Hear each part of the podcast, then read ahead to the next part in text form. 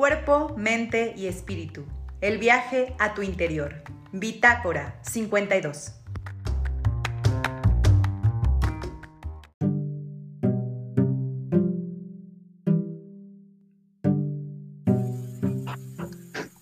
Hola, hola, buenas noches. Ya estamos en vivo con esta charla. Soy la doctora Lorena Rubalcaba y hoy me encanta la invitada que tenemos en la primera charla del año para hablar de retos de la lactancia. Voy a presentarles a una gran asesora de lactancia y aparte ahorita ella se va a presentar porque hay muchos títulos y una compañera de rodadas que me ha acompañado en mis locuras de la bicicleta de montaña. Miriam del Toral, ¿cómo estás? Muy bien, mi querida Lore. La verdad me siento súper honrada de, estar iniciando el año contigo y que se vaya esto al canal de YouTube que también estás estrenando. Muchísimo éxito en eso también. Por ahí.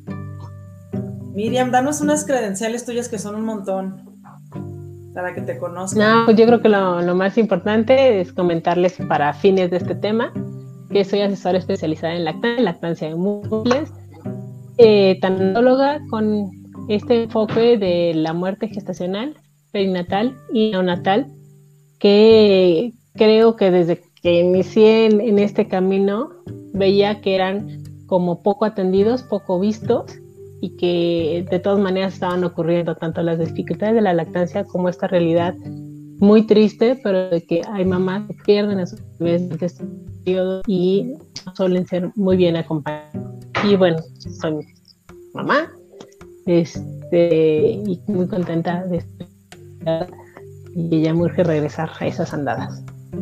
Excelente. Pues bueno, ahora que estamos en el estreno, no podía faltar, claro, este, el estreno del problema técnico, que a Miriam se le fue en internet y estamos con el corazón y los datos que nos ayuden un poco, por eso puede ser que la vean un poquito pixeleada. Pero bueno, vamos a empezar con el tema hablando de los retos de la lactancia y creo que el primer reto a comentar, vamos a hablar un poquito del tema y luego a resolver todas las dudas que nos hicieron favor de enviar. Pero creo que el primer reto es la información, ¿no? O la desinformación.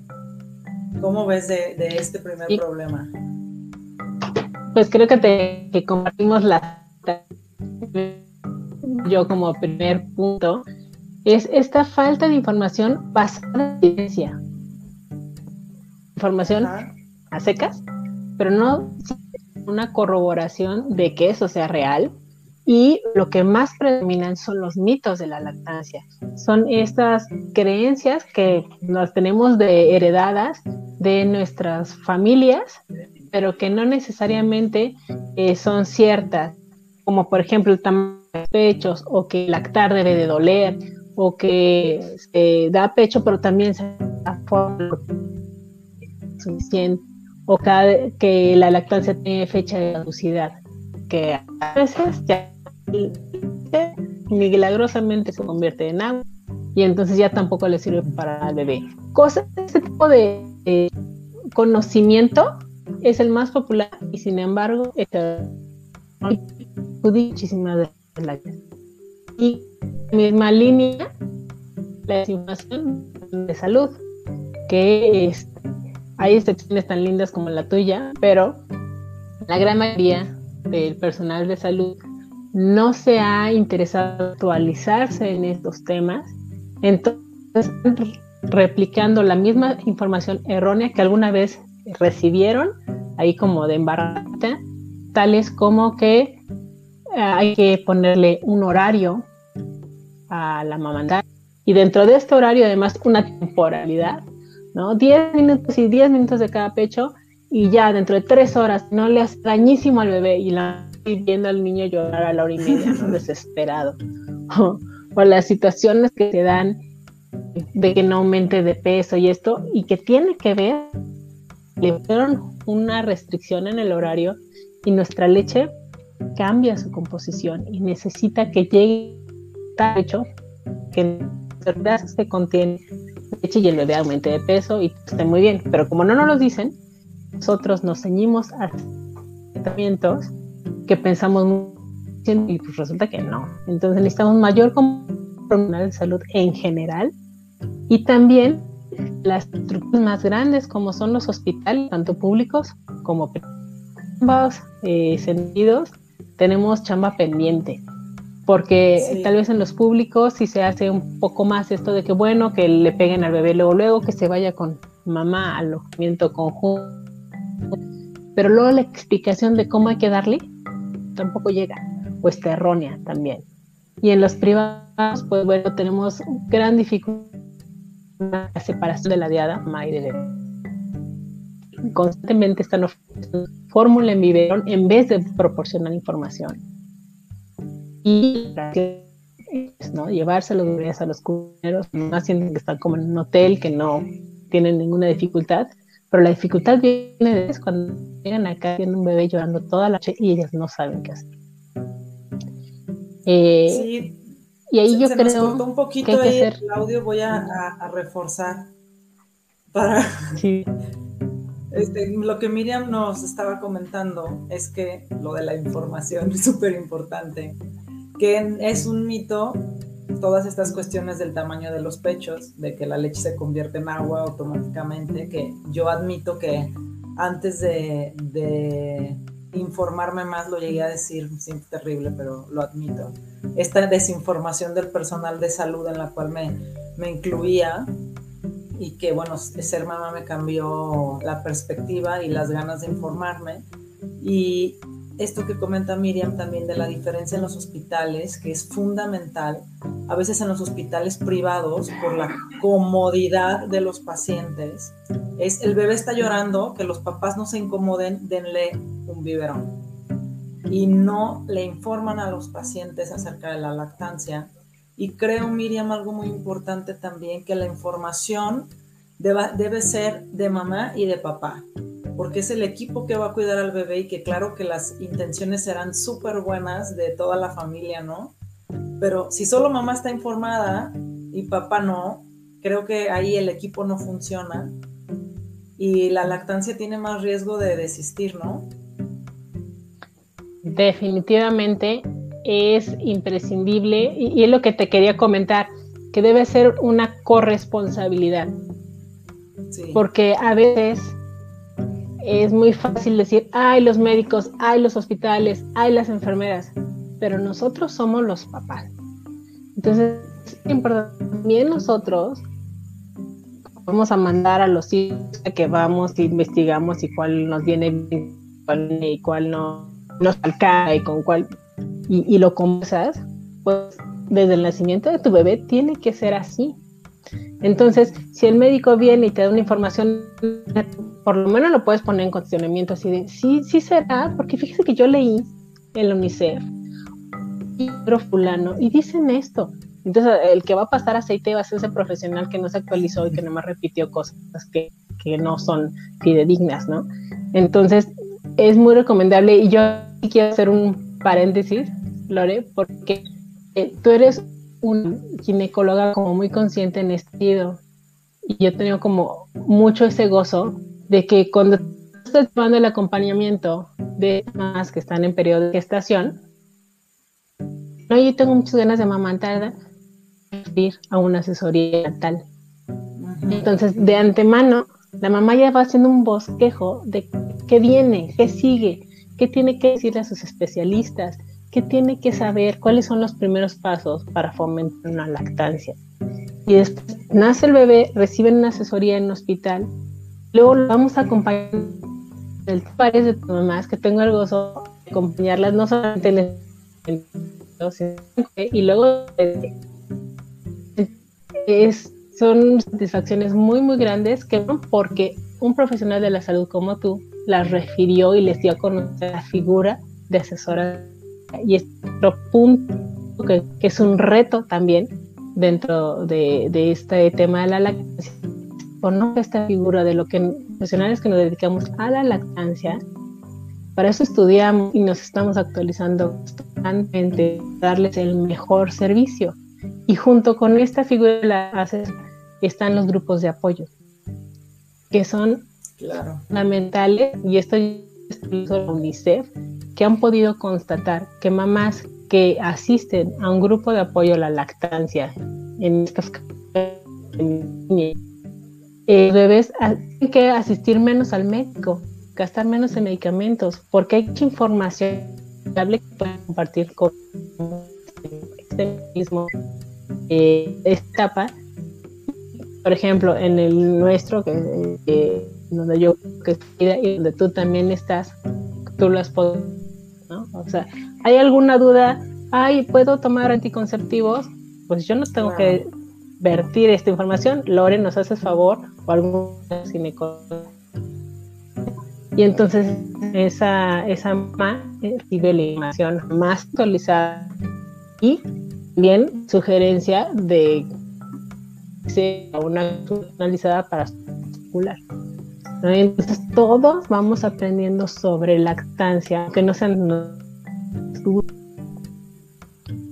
Sí, todo suma. Este, Miriam, te, sigo escuchando un poquito distorsionada, pero sé que es todo lo que podemos hacer ahora. Ya nos están comentando aquí en, los, en, el Facebook.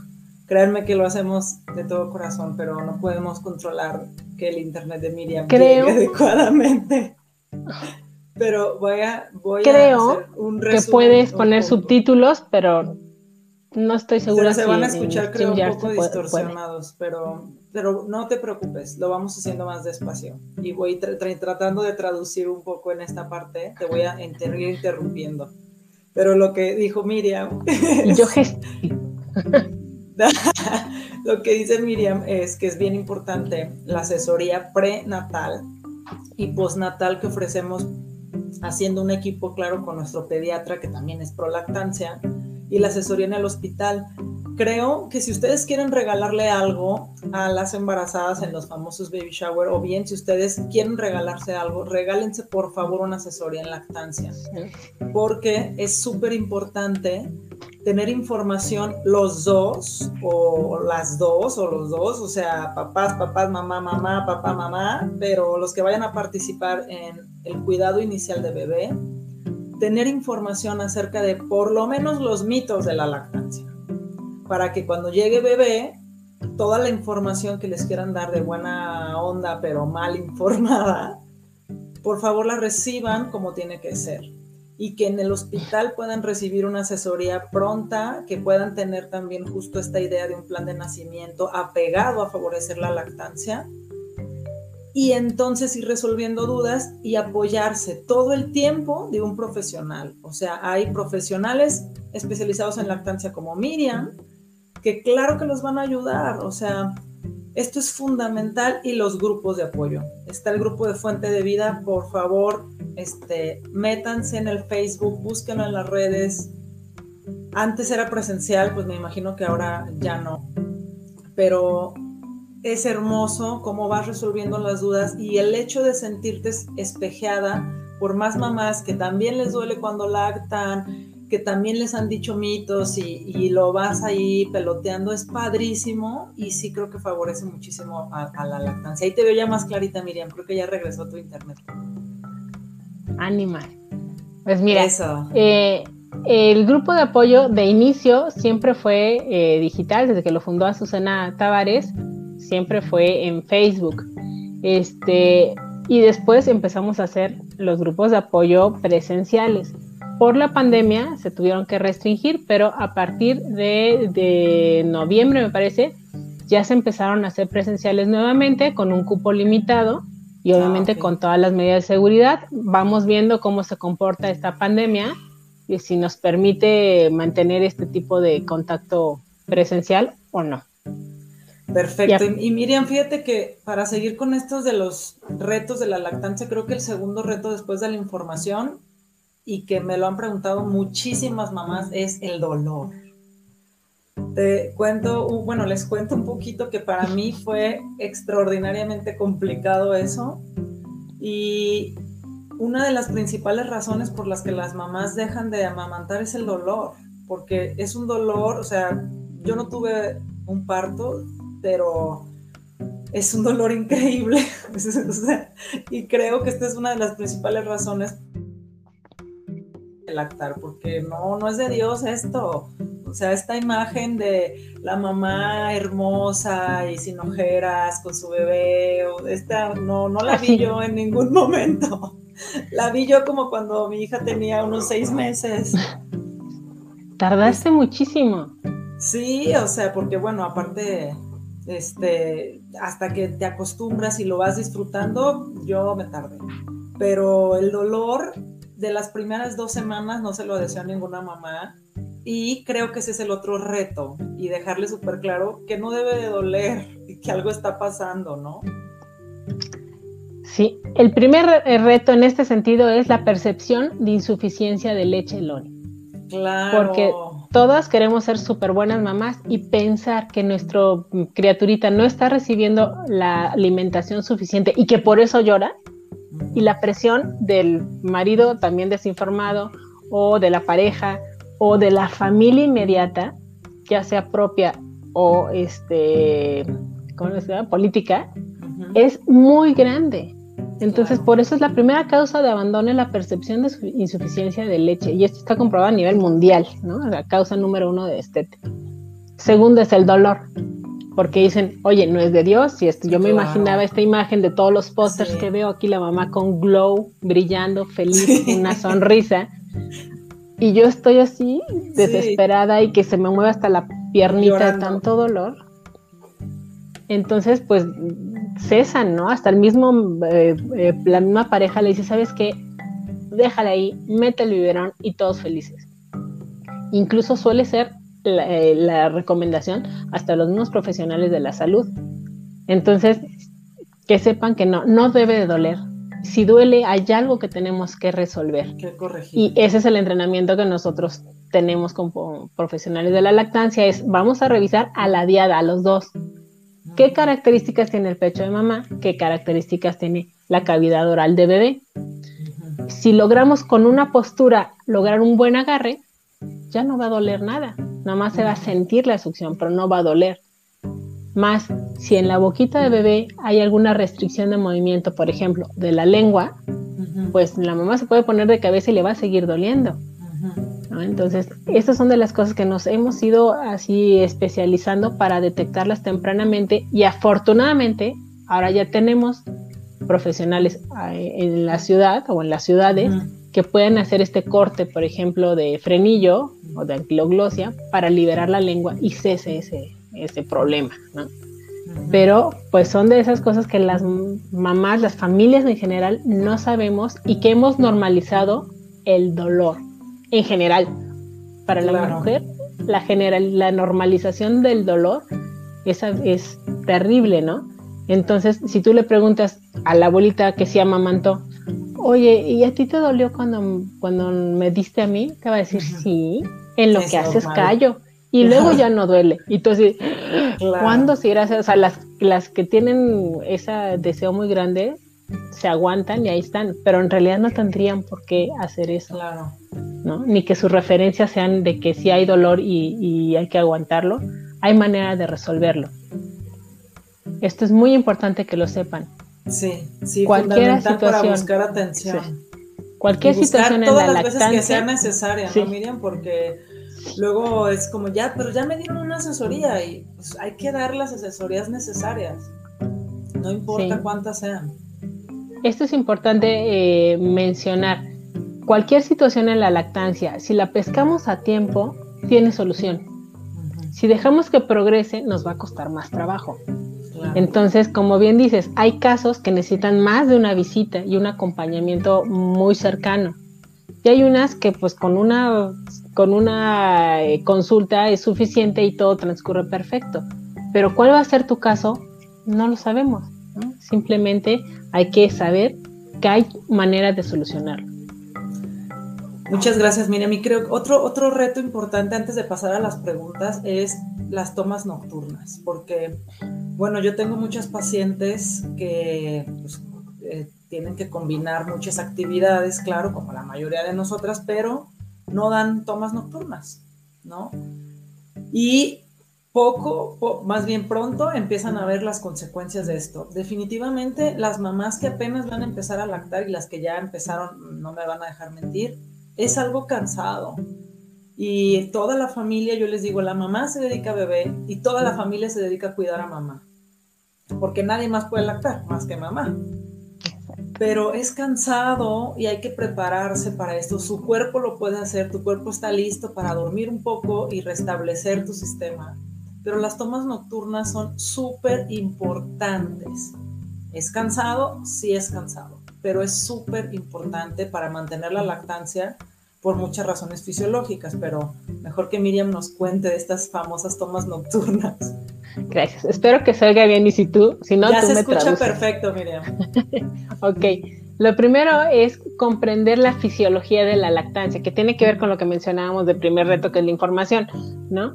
Eh, si yo sé que mi cuerpo de manera natural va a tener un aumento de la producción de la hormona que produce la leche, que es la prolactina, entonces puedo comprender que es súper importante que yo amamante durante la noche, para que al hacer este estímulo el bebé, el cuerpo reciba la señal correcta y siga aumentando esta cantidad, cantidad de hormona y siempre haya disposición de leche en las horas siguientes.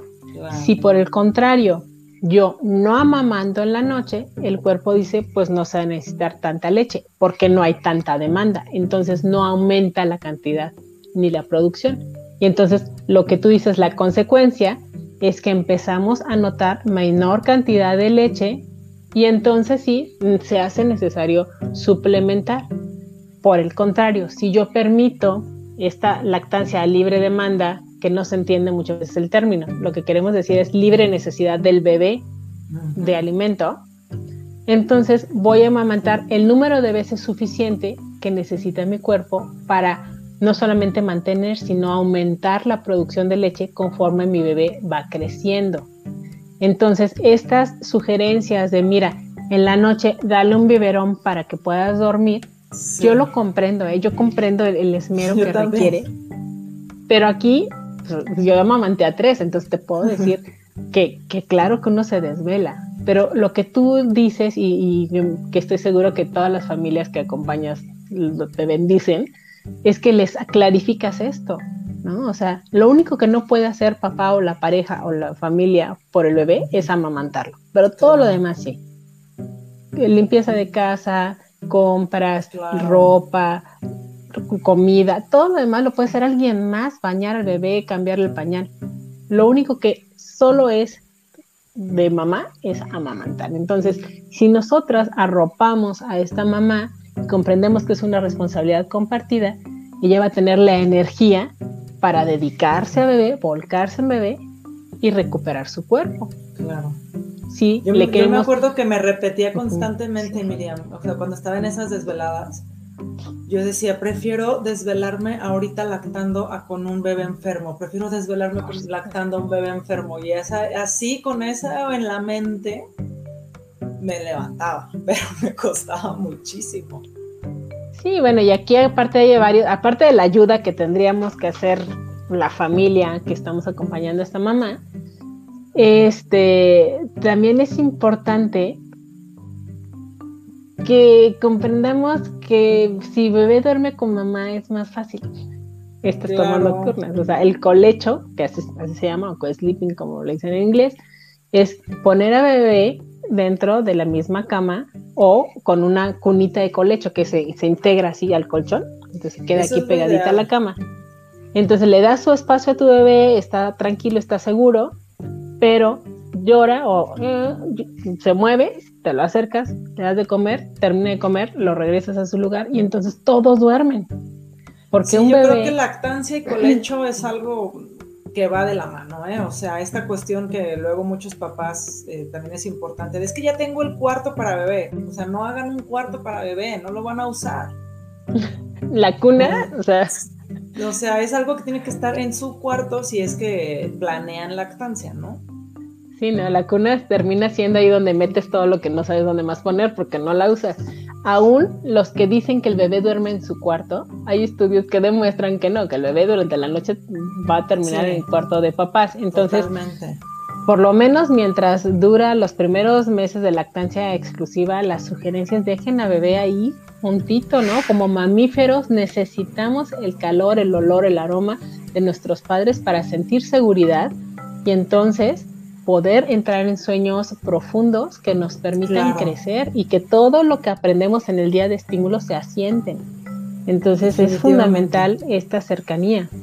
Y fundamental entonces, antes de pasar a las preguntas, estar bien informado, la familia que va a estar a cargo de bebé, súper importante, ¿no? Si pueden también que los acompañe la asesoría en lactancia, las abuelas, si van a estar participando ahí, que vayan. Me encanta, a mí me encanta que estén las abuelitas ahí y entonces dudas abuelita, dudas abuelita, dudas papá, dudas mamá y entonces, claro, van saliendo, por ejemplo, es muy común que la abuelita diga, ¿y qué puede comer?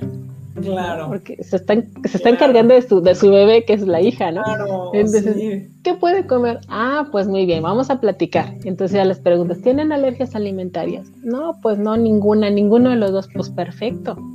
Las indicaciones de alimentación se las dio la doctora para que se restablezca su cuerpo. Pero para la lactancia, lo único que necesitamos es que coma sano, evitemos drogas, alcohol, tabaco. como siempre. Y por lo demás, que como siempre, pero sobre todo en esta etapa, y por lo demás, pues come rico y sano. Y entonces las mamás es como que se les abre el sol, ¿no? De que, ay, ok. Toda la información que puedan tener antes de tener a su bebé, fundamental. Todo lo que puedan saber antes de tener a su bebé acerca de cómo favorecer la lactancia, fundamental. Acercarse, claro, a un ginecólogo con un equipo pro lactancia, fundamental. Un pediatra pro lactancia y una asesora de lactancia, eso va en el paquete. Sí, yo creo que ese es el combo, eh, el mejor combo, en vez de, que le compren cositas y sonajitas y biberones y, cosas que de veras luego no usan. Tener el colecho para favorecer las tomas nocturnas. Exactamente. Eso sería buenísimo que hubiera en combo. Te voy a, ir empezando con las preguntas que me parecieron buenísimas. Nos las mandaron por Instagram.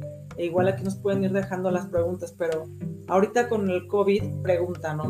Que, que muchas preguntas del COVID, pero preguntaban si, si puede ser que se vacunen lactando y si la vacuna puede proteger al bebé. Pues sí. Ok, eso qué bueno que me lo pregunta, lo iba a abordar hace un momento y se me fue la onda, pero sí. Eh, esto está demostrado desde el 2020, fíjense, ni siquiera se acaba de, darse cuenta. Tienen desde el 2020 diciendo, aún eh, con esta sospecha o con este miedo de la pandemia, puede haber apego inmediato al nacer. Claro, claro. Muy importante. Si mamá tiene eh, COVID y sobre todo tiene síntomas de COVID, o sea, que, esté presentando malestares, ahí la, instrucción sería que use tapabocas y que bebé esté en el cuarto, pero a distancia de unos dos metros. Estoy hablando de los recién nacidos sobre todo, ¿eh? este, una distancia de dos metros, pero para que pueda seguir amamantando. Si no suspendan la lactancia, mamás, por favor, por favor, es muy importante para sus bebés. Se le acerca al bebé, come y se le retira. Y alguien más, a un segundo cuidador, está al pendiente del bebé. Si eh, ya, por ejemplo, la mamá es asintomática, pues todavía más fácil, ¿no? Este, ahorita hay muchas mamás, me llegan eh, mensajes constantemente de que tengo COVID, ¿puedo seguir amamantando? Sí, mamá, sí puedes seguir amamantando. Nada más, por favor, cubrebocas de KN95 para que sea la mayor protección y el lavado constante de manos. Si, pueden, sí, Si pueden estar en la misma, si no pueden estar en la misma habitación, este, está bien, ¿no? Pero no más que al amamantar se los regresen. Este, y por supuesto se pueden vacunar. Y hay, hay muchos datos científicos al respecto. O sea, no es nada más de que créanme de buena voluntad, no, hay evidencia científica que lo que está avalando es que la protección de los anticuerpos pasa a través de la leche materna. Claro. Entonces, una mamá que es vacunada, su cuerpo recibe esta información, genera anticuerpos y pasan a través de la leche materna y se queda en las, en las cavidades orales y en todo el sistema del tracto digestivo. Entonces combate y destruye el virus. Por eso la importancia que traigan el cubrebocas si es que están infectadas, pero su cuerpo va a estar produciendo la información para que su bebé se proteja.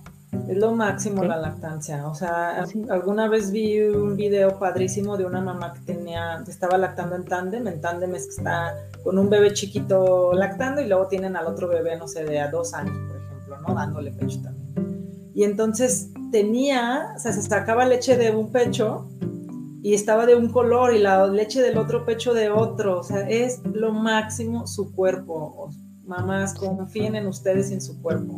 Es fenomenal. A mí me ha tocado verlo así eh, en, vivo y en directo, esta situación del tándem, cómo se adapta la composición de la leche a un bebé y a otro.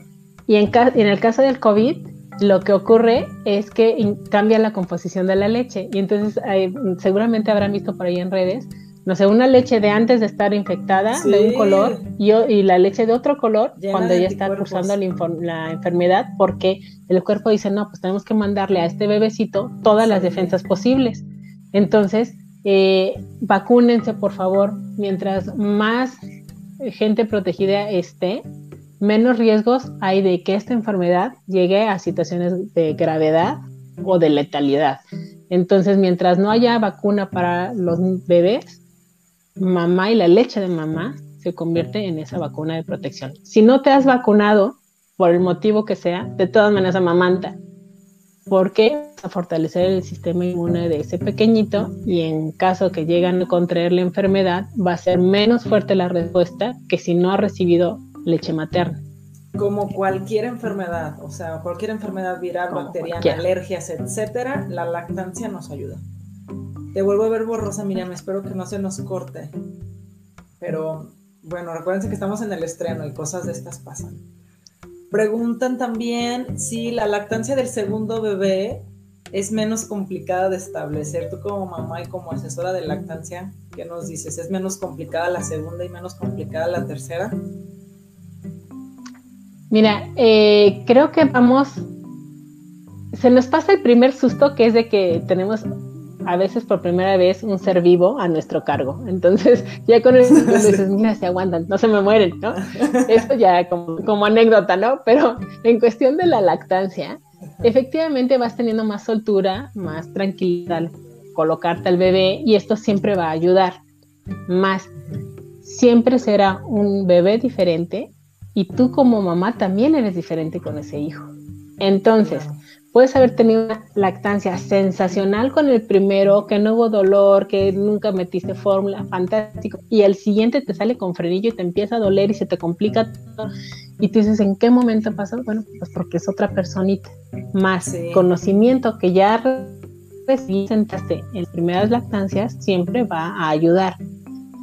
Yo sí también tengo experiencia de ver mamás que a veces con el tercero es con el que empiezan a batallar o mamás que no han amamantado a sus primeros hijos por el motivo que sea, principalmente suele ser desinformación, y con el tercero dicen, no, con este sí, con este sí le voy a amamantar. Y entonces ahí es cuando empiezan a batallar, porque a los otros no le han dado. Entonces, sí, cada bebé es este, diferente. Lo importante es igual, ¿no? Estar informadas y, y acompañarse. Sí, que sepas que puede, se puede solucionar. Fíjate que me preguntaban mucho de los medicamentos y la lactancia. Ahorita les voy a dejar ahí en los comentarios una página buenísima, gratuita y súper fácil de usar para cuando tengan dudas del medicamento. Pueden ponerlo ahí y, ya les aparece si es de riesgo bajo o alto, pero generalmente se pueden usar casi todos los medicamentos en, en la lactancia. Este, son muy raros los que no, ¿eh? Para que tampoco no, no, nunca vayan a destetar por algún medicamento, siempre mejor pregunten a su ginecólogo pro lactancia o al pediatra. Y bueno, y si no, también sí. de esta página de lactancia.org eh, y el uso en general de tecnologías confiables, pues hay que aprovecharla. Sí, se las voy a dejar en los comentarios. Y esta pregunta que viene es tu especialidad y creo que habrá que hacer otro, otro en vivo para este tema. Pero a ver si nos puedes súper resumir porque nos preguntan qué hacer con la lactancia tras una muerte gestacional. Sí, definitivamente me encantaría que pudiéramos hablar más ampliamente de esto. Haremos Pero, un tema aparte. Eh, ¿Qué es lo que pasa? El se va preparando desde el embarco para la que sale la placenta del entonces sigue el proceso. Entonces, en teoría, puede empezar a ocurrir a, partir de la Sin embargo, hasta en las 12, 10 o tienen esto y presentan leche. Y mientras más avanzado este embarazo, pues más probabilidades hay que se produzca el calostro y se venga esta bajada de la leche.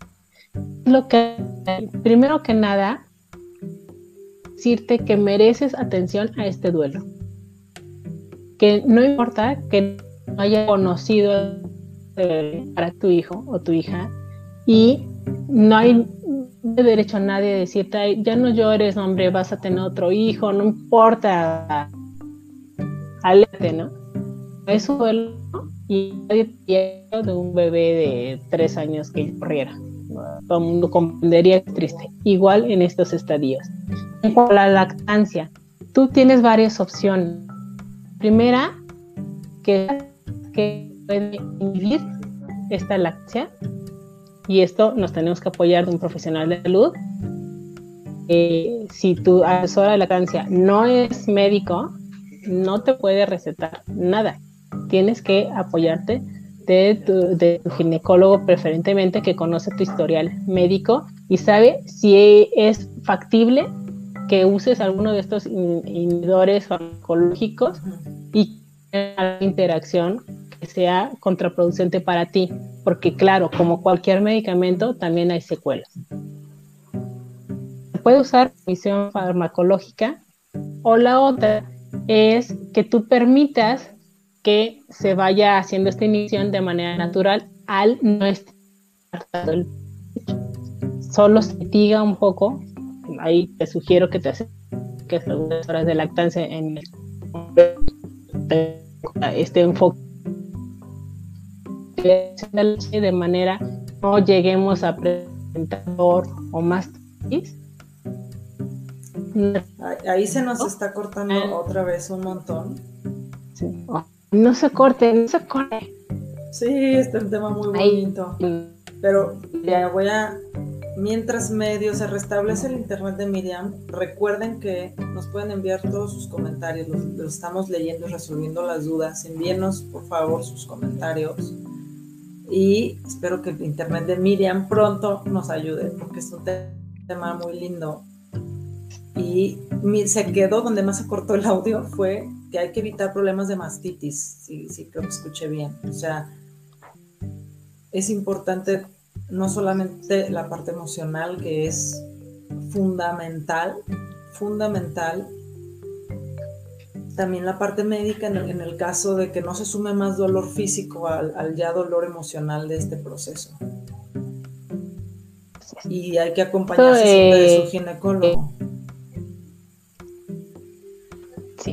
¿Ya está por ahí, Lore? ¿Me escuchas? Te escuchamos cortada, yo creo que si, si hablas un poquito más despacio, pero ahí va.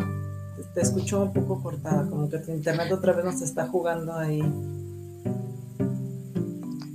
Para que los labios. La novatada.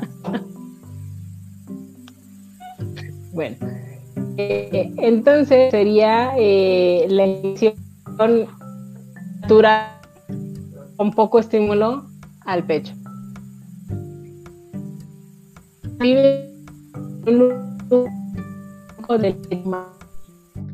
es donar tu leche, hacerte donadora de leche. Hacerte donadora de leche, que se nos está cortando otra vez. Se nos está cortando. Eh, otro pequeño. Miriam nos dice que hay que donar la leche y esto es súper importante y es un acto muy lindo poder donar nuestra leche para otro bebé que, que lo necesite. Híjole, esto es trascender de una forma bastante linda. Igual hay que acercarse a los bancos de leche certificados porque hay que hacerse algunas pruebas. Miriam salió y ahorita regresa. Pero es muy importante, muy, muy importante, es algo que pueden hacer. Y bueno, ahorita mientras entra Miriam, creo que vamos a hacer, aquí está, ya te veo bien, Miriam Vamos a hacer otro en vivo posteriormente hablando del, del duelo gestacional. Y vamos a tocar otra vez este tema porque es súper, súper amplio. Pero siéntanse acompañadas y por favor, mamás, no, no dejen pasar este, este tema de la lactancia. Porque el dolor de un duelo es más fácil de transitar entre mejor compañía y empatía tengan. Entonces no hay que dejarlo. Vamos a ver ahorita si lo del internet de Miriam nos ayuda un poco. Ahí me escuchas. Pero fíjate, Miriam, un poquito mejor. Eh, muchas mamás, vamos a, pasar a otra pregunta, muchas mamás preguntaban acerca de la confusión de, la tetina con pezón, o sea, mamás que por alguna razón, por ejemplo, usaron pezoneras, eh, mamás que por alguna razón tuvieron que darle al bebé con biberón y ahora ya el bebé no quiere el pecho. Ok. Mira, Lore, si se escucha bien, se respondo aquí. Prometo responder para que no tallemos oh, no te escucho, ahora sí otra vez se cortó. que, si quieres lo contesta en los comentarios. Bueno, este puede ser. Y si no, vamos a hacer otro en vivo, no se preocupen, para contestar todas las dudas, porque este tema es súper importante. Hacemos otro, mándenos mientras todas sus dudas. Pero bueno, de entrada, creo que la evaluación inicial para poder eh, ver en qué casos usar pezoneras y qué casos no es fundamental. Y ahorita Miriam que en los comentarios nos responda lo demás. Y mientras contesto también la cuestión del, eh, preguntaban Miriam ¿cómo, saber si se está generando, esto me lo preguntaron mucho, ¿cómo saber si estoy generando la suficiente leche para mi bebé? Ahorita, antes de que nos, nos contestes tú, importante comentarles que su bebé les va a pedir pecho no solamente porque tiene hambre, también les va a pedir porque es lo único que sabe del mundo y si tiene frío, miedo, lo que sea que necesita calor se va a acercar a pedir pecho, no necesariamente es hambre. Entonces es importante que entendamos que el pecho es muchas otras cosas aparte de alimento, ¿no? A ver si ahí ya, ya nos da una mejor reto. Hoy nos cortó otra vez, pero bueno, es, es muy importante es muy importante saber que el pecho no nada más es eso y ustedes van a saber que bebé se llenó que bebé está recibiendo suficiente leche porque se escuchan algunos ruiditos intestinales, eh, el bebé se queda tranquilo y no importa si les pide cada hora y media o cada media hora. Bebé, eh, ustedes van a sentir cuando bebé esté satisfecho porque se escuchan ciertos ruiditos en su estomaguito, porque bebé se, queda dormido, porque se viste un poquitito, porque la leche cae, ¿no? Porque me preguntaban, Miriam, que cómo saber que el bebé está satisfecho. Sí. Eh, me, si me escuchas, ahí te escucho mejor. ahora. Eh, observa comer, se queda tranquilo y lo ves con su manita ya así completamente blandita de que ya llenó, hace pipí alrededor de 5 a 7 pañales con orina al día, hace popó por lo menos una vez al día y esta popó es blandita y eh, con color mostaza brillante con grumitos blancos y crece en peso y en talla, no tengas duda que tu bebé está recibiendo la leche suficiente. Claro, confíen en ustedes. Ahora, la, leche materna que tiene, está diseñada para tu bebé, se va a digerir y metabolizar más rápido. Por eso pide con más frecuencia comparativamente con un bebé que es alimentado con fórmula y más si es en biberón. Porque la misma composición de la forma de la fórmula hace que tarde más tiempo en digerirla y por eso es más prolongado el tiempo entre una toma y otra. Pero no quiere decir que ni tu leche sea insuficiente, ni que sea chafa, ni que eh, le vaya a pasar algo grave a tu bebé si tú le estás dando con frecuencia. Claro. Entonces hay algunos eh, indicadores como muy concretos y muy duros, como peso, talla, pipí, popó, y otros más sutiles que tienen que ver con cómo ves a tu bebé. Nadie conoce mejor a tu bebé que tú. Totalmente, confíen muchísimo en ustedes, en su instinto siempre. Mira, me ha tocado, Lore, veces que voy con la mamá, me llama porque no sabe si está yendo a su bebé, y la vez que está así goteando, mojando su ropa, y todavía se pregunta si tendrá leche suficiente. Evidentemente no es que esta mujer no, no vea, sino que le han sembrado tanto la duda y tanto el miedo que aún teniendo el pecho rebosante, se cuestiona si será suficiente. Y esto tiene que, ver de lo que tenemos que trabajar. En todas las actividades como mujeres, como mamás. Mira, Miriam, aquí ya nos están preguntando otras cosas que me habían mandado también en las redes. Em, ahorita vamos a contestar lo del banco de leche, pero relacionado a este tema, preguntan, este, bueno, les mando un abrazo enorme del, bebé leoncito, que es un bebé hermoso de, que nos envían un comentario desde Durango. Claro que es normal que su bebé en la noche pueda pedir cada dos horas, cada hora, completamente normal. Así que apapachen mucho ese güerito hermoso. Y ¿Qué edad tiene? Tiene nueve meses. Además, ahorita está pasando por la crisis de separación. En su desarrollo eso preguntaban de los brotes desde los ocho meses de las crisis de separación. Más o menos están presentando esto. Entonces, aguanten, no hay otra cosa más que aguantar y la familia que acompaña a la mamá mucho apoyo, ¿eh? Ahí. Así es.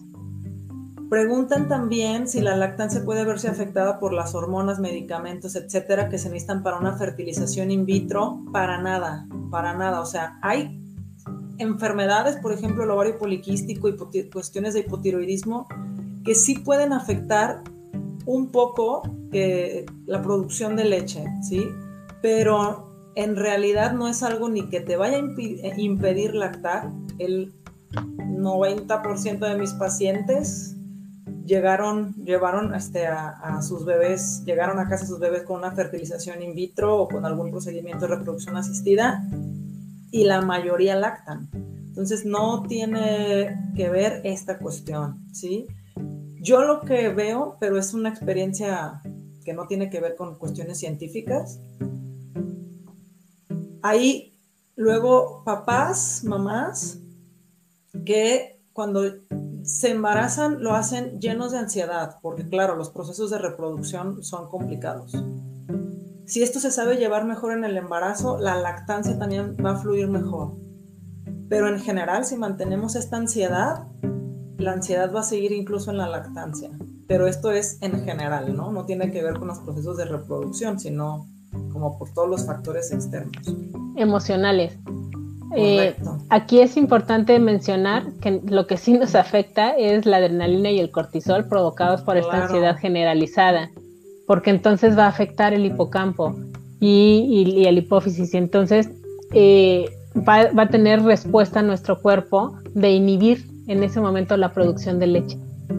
Porque pues si yo estoy súper estresada, no es momento de estar lactando, sentarte a lactar, no es momento de que el cuerpo dice o corres o te escondes, ¿no? Eh, porque esas son las respuestas del cerebro reptiliano. Por eso siéntanse acompañadas, ¿no? O sea, los grupos de apoyo que no se sientan solas. Comenta aquí ya Lidias que el inicio de la lactancia fue muy complicado. Ya somos muchísimas, Ali, no te sientas sola. Este, y preguntan también lo del banco de leche, que creo que me lo preguntaron mucho, que cuándo se puede comenzar a hacer banco de leche. Pues bueno, creo que desde cualquier momento, ¿no, Miriam? Mira, desde cualquier momento, pero mi sugerencia sería establecer la lactancia que tú ya estás tranquilo, mi bebé está creciendo, empezó y en talla, siento que lo satisfago y así. Y entonces, unas tres semanas antes del regreso al, trabajo, sería un muy buen momento para iniciar un banco de leche, que también ahí los podemos acompañar las horas de lactancia. De manera que tú tengas un pequeño stock que vas a utilizar mientras el tiempo que estás fuera de casa. Y vas a ir, digamos, reponiendo lo que sale de esa leche con la que te extraes en, en, tu trabajo, en el lugar donde estés.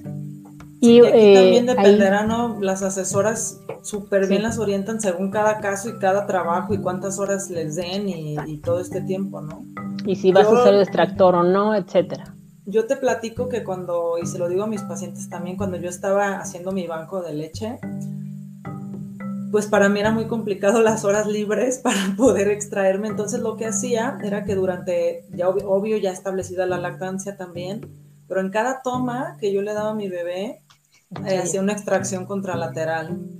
En cada toma, incluyendo en la noche. Era realmente cansado, pero fue muy bueno para mantener el banco de leche. Entonces, si le sirve este tip, este, funciona bastante. ¿Qué quiere decir contralateral, doctora? Bueno, del otro pecho. Le das de un lado tu y del otro te sacas con el extractor y entonces vas teniendo, vas, vas mandándole la señal a tu cuerpo que aumente la producción y genere un excedente y también vas aprovechando y optimizando tus tiempos.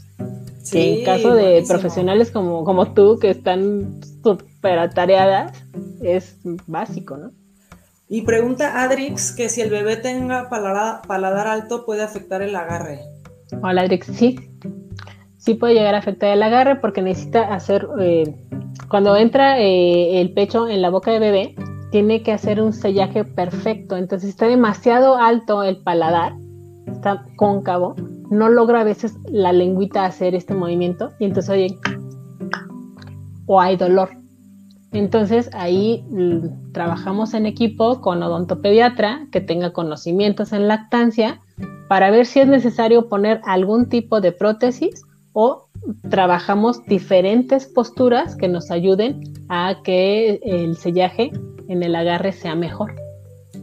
Y bueno, a ver si ahorita que ya te escuchamos perfecto, lo de la confusión del pezón, que es un tema que me preguntaron muchísimo, porque al principio muchas mamás tal vez les recomendaron pezoneras, porque al principio no podían, porque les dieron biberón, o bien ahorita me preguntaba una mamá, oye, es que a mi bebé le di con jeringa ya no quiere mi pecho. ok. Bueno, este tema a mí me, me encanta hablar de él, porque el primer error que tenemos en este sentido es en el hospital y lo favorece el hospital otorgando estas tomas en biberón cuando podría hacerlo, por ejemplo, con vasito o con dedo jeringa. A esta mamá que estaba dando con jeringa no es directo así el chisguete, porque si no, pues es igual con biberón. Es metes tu dedito, pones cerca la jeringa y lo vas otorgando. Entonces el bebé hace succión a tu dedo y va escurriendo la lechita y va recibiéndola. Entonces, una manera de evitar esta confusión de tetina. Pero lo que pasa es que cambia la dinámica de succión, la mecánica de succión, cuando nosotros introducimos cualquier otro tipo de chupón o tetina, biberón, porque la lengüita del bebé empieza a funcionar diferente para gestionar cómo cae el flujo porque además en los hospitales suelen tener un hoyote los, los biberones, no sé por qué, pero llegan para que terminen rápido. Entonces el bebé levanta la lengüita para gestionar y no atragantarse. Cuando en la mamá lo que tiene que hacer es todo un movimiento, es una coordinación de músculos, por eso son más inteligentes los bebés amamantados, que tanto lo que tienen que estimular para lograrlo hacer bien, que entonces imagínate tú que siempre le meten algo en su boquita y le cae por arte de margen, y ahora le dices, no, ahora vas a ir al pecho, entonces tienes que ir, prenderlo, hacer mucho, mucho estímulo para luego recibir la lechita. El bebé, que es súper inteligente porque está en evolución constante, dice, ¿por qué? Pásame aquello que nomás caía. Y otro súper error y que es bien constante es que le ponen pezonera a la mamá ante la menor excusa, ¿no? Tiene un poquito plano el, el pezón, tiene un poquito umbilicado el pezón, lo tiene grande la areola pezonera. Para empezar, tendrías que saber si, es si, lo amerita, ¿no? Si, con la, si no logramos con la postura, si lo amerita la, la pezonera, que sea de tu talla, que te la sepan poner y que te, la y que te sepan decir cuándo hay que retirarla. Hay una persona que le, que le dijo a la mamá, no, con la pezonera puedes estar hasta un año No tenía, no había ni justificación, o sea, con, con la corrección de la postura tuvo suficiente para amamantar, ¿no? Entonces, también traten de evitar meter estos artilugios en la boca cuando no estén prescritos por un profesional de la lactancia, porque si no luego les estorban mucho más, porque sí, reducen y algunas mamás los pueden necesitar, pero es súper importante que vean que es una muleta, nada más. Exacto, solamente durante un tiempo y luego se retira. Y, bueno, quisiera, hay muchísimos temas todavía, o sea, el destete, los brotes de crecimiento, la, la relactancia, por ejemplo, pero seguramente tendremos que hacer otro en vivo sí, y ahí esperemos que no nos falle Telmex para que se no, entienda. No, ahorita súper bien y se, no, se notó todo el corazón, Miriam. Este, gracias a todos por conectarse. Y bueno, voy a dejarle de todos modos a Miriam un par de preguntas eh, para que nos las mande y se las reposteo ahí en las redes. Agradezco a, todas las que se conectaron, todos sus comentarios. Sigan mandando sus comentarios aquí, etiqueten a, a Miriam del Toral, síganla en Maternidad Sustentable, da unos tips excelentes, síganla en Fuente de Vida, si necesitan una asesoría en lactancia, por favor síganla, puede ser presencial si el COVID nos lo permite o, bien virtual. Y también eh, comentarles que esta información pues es para favorecer lo más posible la lactancia, pero habrá mamás, habrá familias que no lo logren. Y, y claro que puede venir culpa, pero no se preocupen. O sea, yo siempre les digo a mis pacientes que hay que hacer todo lo posible por lactar, todo lo posible, acompañarse de los profesionales, leer, buscar, hacer y deshacer. Pero preferible tener una mamá tranquila dando un biberón a una mamá muerta de ansiedad intentando dar pecho por todos los medios posibles, ¿no, Miriam? Sí, yo quiero respaldar lo que estás diciendo de que toda lactancia es valiosa. Eh, porque siempre habrá situaciones, por ejemplo, los, que tienen prematuritos, a ti te tocan muchos, que nacen antes de tiempo y que tienen que pasar semanas internados, pero si esa mamá tiene el acompañamiento y logra extraer su leche, se la van a estar dando por sonda, por jeringa, por biberón, como sea, pero ese bebé va a estar mucho mejor tan solo por estar recibiendo la leche de mamá, aunque no sea directo del pecho. Si esta mamá, por la situación que, por ejemplo, clínica, que verdaderamente no logra producir la leche suficiente, tiene una hipogalactia comprobada, bueno, pues se hace mixta y le hacemos llegar la leche de mamá de la manera mejor manera posible y la otra parte se suplementa. O porque trabaja o porque tiene una situación emocional que necesita apoyarse de la fórmula, pues para eso se debería estar diseñado, o sea, debería haber sido pensada la fórmula, ¿no? No para sustituir nuestra, nuestra leche materna, sino en casos de necesidad y de urgencia. Y ahí también hay estrategias que les podemos enseñar las horas de lactancia para que este suplemento se le dé una manera que nos juegue a favor. Y entonces eh, podamos extender, aunque sea esta lactancia mixta, durante mucho más tiempo. Y otro caso muy frecuente es cuando hablábamos del banco de leche, es que piensan que el regreso al trabajo es igual a destete, que mientras yo no esté con bebé hay que darle fórmula sí o sí. Es una opción, pero también podrías mantener esta lactancia exclusiva a, través de este estímulo. Y eh, en eso son, son de las cosas y los pendientes que seguimos teniendo a nivel estructural como, como sociedad pero que gracias a profesionales de la salud como tú, a los medios de, eh, difusión, a las redes sociales, cada vez hay más mamás informadas. Aquí veo muchas de esas mamás informadas que han sabido eh, sumar a, su pareja en esta búsqueda de información y también en el soporte que se requiere de apoyo concreto para llevar a cabo la lactancia. Entonces, que sepan que las asesoras estamos para apoyarlas en lo que ustedes necesiten. Si ustedes me hablan para decirme, yo quiero tener una lactancia mixta, ¿cómo le hago? Yo te ayudo. Si tú me hablas y me dices, mira, ya llegó mi tiempo para mí del destete y requiero apoyo para hacerlo de la manera más digna posible, también estamos ahí para apoyarlos. Eh, si lo que quiero es relactar, porque llevo un mes y medio y no, no he podido, pero yo quiero lograrlo, ah, bueno, pues hacemos la estrategia que se requiera a nivel eh, personal. Entonces, confíen en eh, información basada en evidencia. Ya mencionó Lore aquí el lactancia.org para, para consultar cualquier tipo de medicamento, em, tratamiento estético, herbolario, etcétera. Tenemos LAC App, que es súper útil, lo pueden traer en su teléfono inteligente, es una aplicación gratuita en donde tú introduces peso, talla, edad de tu bebé y entonces te va, hace un algoritmo y te va guiando más o menos qué cosas se van a ir presentando en tu lactancia y cómo las podrías resolver. Y está esta información basada en evidencia. Tenemos páginas tan confiables eh, como las de Pilu a nivel nacional, las de ACLAM, que junta todos los las IBCLCs de México. Este, y bueno, por supuesto, pongo a su disposición también mi página que es Maternidad Sustentable, que eh, si bien comparto información eh, de investigaciones, también muchos son las experiencias de otras mamás, de otras familias, para que podamos ir abrevando esta cultura de la lactancia. y pertenecer a, un grupo de apoyo. Sí, siempre sí, sea todas utilidad. Se las dejamos en los comentarios. Y esto que dice Miriam del grupo de apoyo, me gustaría cerrar con esto porque, bueno, fuera de la cuestión médica que es importante compartir, la maternidad conlleva muchas culpas, la maternidad es muy compleja y entre más tribu hagan sintiéndose acompañadas, si funciona o si no funciona o, o como sea, mientras se sientan acompañadas de una tribu que no las juzgue, por favor búsquenla. Esto es algo fundamental de la maternidad. Entonces en los grupos de apoyo créanme que van a poder encontrar esta tribu que las va a acompañar, que las va a apoyar y que van a sentir su maternidad más ligera. Apóyense, por favor.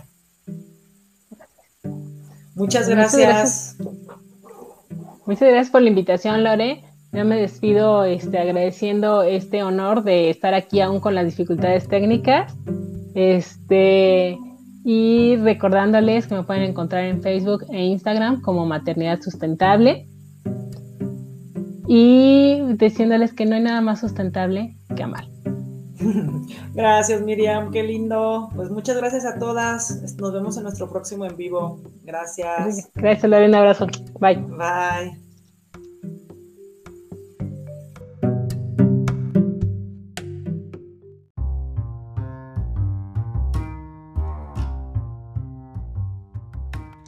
Cuerpo, mente y espíritu.